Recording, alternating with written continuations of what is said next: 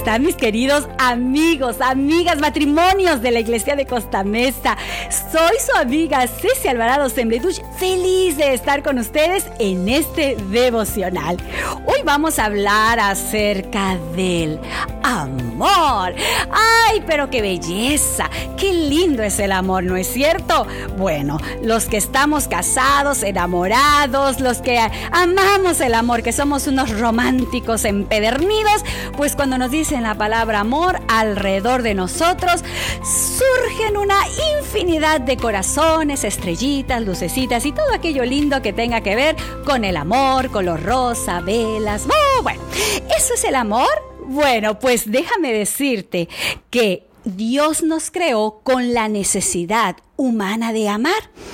Sí, así es, porque mira, muchas modalidades actuales de la pareja, la familia, como vimos en el devocional pasado acerca de la unión eh, libre, se deban a la tendencia a escapar de los moldes establecidos o salir de pues esa tradición ciega, como lo mencionamos también, del matrimonio. Sin embargo, no oímos que la tendencia generalizada, por decirlo así, sea la de llevar vidas de anacoretas. Sí, ¿qué es eso? La de aislarnos unos de otros y no desear relación íntima alguna. Bueno, esos puede, puede existir, que tú conozcas gente que diga, yo prefiero vivir sola, solo. Sí los hay, claro que existen, pero son mínimos, es por decir un 1% en un 100%, es muy poco. ¿Cómo podemos hacer? Bueno, quiero decirte que muy pocos pueden ser felices en soledad, pero la actividad más placentera pues se pierde ahí cuando no comparten nada con nadie, porque el hecho de querer estar solos y vivir siempre solos, eso es muy egoístas. Bueno, pues la pareja que está compuesta por un hombre y una mujer. Siempre que yo hable de pareja es hombre y mujer, no estoy hablando de homosexual, eh, homosexuales, no estoy hablando de lesbianas, no, no, no, estoy hablando de nuestra eh, forma que nosotros como iglesia estamos de acuerdo en un hombre y una mujer. Bueno, esto es que estamos comprometidos, así es. ¿Cómo es esto? Bueno, un Estado comprometidos, como dijimos ayer legalmente, razonable este Estado, pero ya no lo voy a mencionar como legal, sino felizmente. De, dentro, sí, dentro de toda esa imperfección en la que nosotros vivimos como matrimonio, porque los matrimonios que me están escuchando no me van a dejar mentir que el matrimonio no es una cama de rosas toda la vida, tenemos nuestras dificultades como matrimonio, pero ¿Qué sucede? Ah, pues cuando nosotros estamos eh, eh, unidos legalmente en unión por nuestro Padre Celestial como matrimonio, en esta parte decimos que es un fenómeno universal la necesidad de la unión con alguien que nos proporcione amistad, amor, apoyo y equilibrio, em, emocional. Esto es lo que provee un matrimonio.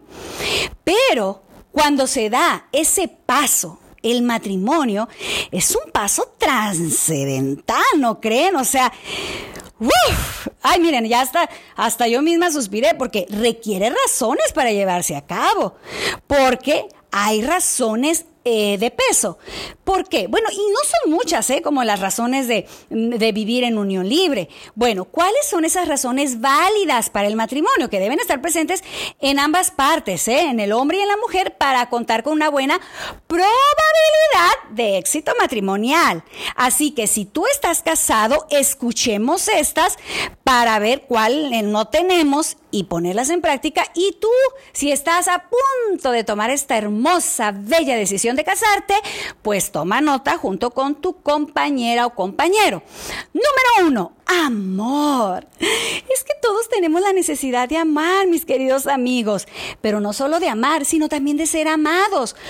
Cuando hay un matrimonio sano, obviamente va a facilitar este contexto ideal para llevar a cabo ese amor. Pero ¿cuál es el significado de amor? Ah, bueno, en el griego se refiere el concepto amor de varias maneras. Y ahí vamos a ver que el pastor de ustedes, que es pastor, y bueno, su esposa que es pastora, estudiaron, griego. Y él, es el amor ágape, el amor más sublime basado en el altruismo. Ese es el amor fundamental, el principio, el fundamento de cualquier otro tipo de amor, este tipo de amor ágape. Y ahorita se los voy a, les voy a decir. Este, este es el amor de eh, la, por decirlo, la mayor representación del amor. ¿eh? Esto ocurre por principio y no por impulso, ¿eh? No por impulso de eso de, sí, vamos a hacer. No, no, esto razona y se proyecta en el otro, aun cuando el otro corresponde en una medida menor. Es el amor infalible en la relación matrimonial y el que facilita los otros tipos de amor. Y fíjate que el apóstol Pablo explicó este amor supremo a los, a los eh, creyentes de Corinto hace más o menos unos dos mil años, en una carta que hoy forma parte de nuestra Biblia. Y tú lo puedes encontrar ahí en Primera de Corintios 13, 1 al 10. El amor es paciente, bondadoso, se alegra con la verdad, es sufrido, confiar, eh, soportar, aún más importante que la fe, aún más importante que la, la esperanza, es duradero. El amor no es envidioso, presumido, orgulloso, grosero, egoísta, enojarse, guardar rencor, alegrarse de las injusticias. Eso no es amor. El amor ágape es un amor máximo, ese amor que necesitamos como pareja, ¿cierto? Y muchas veces lo vamos a necesitar como parejas a lo largo de nuestro matrimonio. Otra razón válida para el matrimonio es la número dos, que es el compañerismo. Ah, ayer hablamos acerca sobre cómo duramos más tiempo de años de vida por esta unión legalmente hablando. Porque, y ahora voy a ahondar un poquito más en el compañerismo, porque las personas se unen para tener junto a ellos un compañero, un amigo con quien compartir esos momentos tan agradables, pero también a veces dolorosos que la vida nos da. También ese compañero, alguien en quien confiar, esos detalles íntimos, de los recovecos del alma. Así es, esta compañía nos va a evitar la soledad y además, ¿sabes qué? La tristeza, la inestabilidad emocional, que obviamente van a aumentar cuando uno vive solo. Así que si tú estás en problemas con tu matrimonio, mira si están siendo compañeros, si tienen secreto como, como pareja, que se cuenten secretos juntos, que tengan sueños juntos, que puedan decir, oye, amor, ¿sabes qué? Me pasó esto. Ayer les voy a contar. Ayer yo tengo que cruzar aquí a McAllen, vivo en Reynosa, pero cruzo a McAllen a dejar a mi hijo a la academia y me paró la policía porque iba a exceso de velocidad. Sí, me paró y sí, está en su legítimo derecho de multarme porque yo iba 10 millas, más, no, este, 10, sí, perdón, millas no, son 10, sí, 10 millas más, más arriba que las permitidas, que eran 35. Entonces estaba en su derecho de multarme y no me multó, me puso un warning el policía. Y yo venía tan preocupada, pero yo le tenía que decir a mi esposo y le dije, amor, ¿qué crees? La policía me paró. Pero hay personas, matrimonios, que prefieren no decir nada, ocultar esas cositas porque le tienen miedo a los regaños o algo. Y no debe suceder eso. Yo sé que voy a tener una consecuencia manejando rápido. Yo no había visto la señal, la verdad. O sea, yo no, yo no vi que teníamos que ir a 35 y yo iba a 45. La verdad no lo miré porque el sol me estaba dando de frente. No se justifica. Me merezco la multa. Pero bueno, gracias a Dios no me multó. Sin embargo, yo le tuve que decir a mi esposo que tengo un warning y que eh, me va a desaparecer, así que yo tengo que manejar despacio, ¿cierto? Bueno, como pareja hablamos y me dijo, ay, ¿por qué Cecia? Ten cuidado, tú manejas tan cuidadosa, mira lo que te pasó. Es normal, yo no voy a esperar que él me, me llene de besos. Claro, me abrazó y me, hizo, me dijo, tienes miedo. Le digo, ay, sí, tenía mucho miedo porque pues son policías de, de ustedes, de Estados Unidos. Aquí es un poco más fácil la policía pero bueno, no me multó. Pero ese es ese compañero con quien podamos decir las cosas, ¿cierto?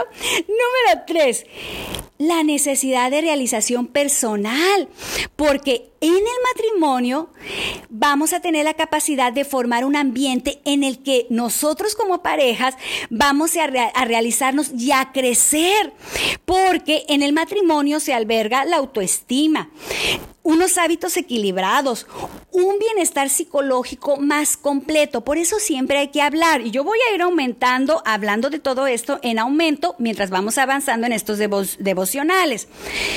Número cuatro, ayer lo vimos, compartir la sexualidad. Claro, nosotros somos seres sexuales y tenemos relaciones sexuales no solamente por, procrear como los animales, tenemos una necesidad sexual. Y entonces vamos a llevarlas, estas necesidades, con mayor satisfacción y seguridad, donde crees, pues en el matrimonio, aunque la sexualidad no lo es todo, es una parte, que es, y es muy importante, del matrimonio, va a ayudar a mantener, perdón, el amor y la unidad entre ambos cónyuges. Así que si tú dices, uy, es que no puedo porque eh, tengo un problema de salud, ve al médico, ve al ginecólogo, ve al, al, doctor del, de los hombres, se me fue el nombre, al, al urólogo, ve, busca ayuda profesional para que haya una sexualidad plena como pareja. Y bueno, esto ya no puede decir cuántas veces, vamos a hablar más adelante, pero eh, la sexualidad es muy importante. Número cinco, compartir la paternidad. Aunque la presencia de los hijos conlleva mucha responsabilidad, esfuerzo, preocupaciones, frustraciones, díganos a los que tenemos adolescentes, tener hijos es uno de los grandes privilegios conferidos al ser humano. Hombres y mujeres manifiestan un sentir de satisfacción general por ser padres.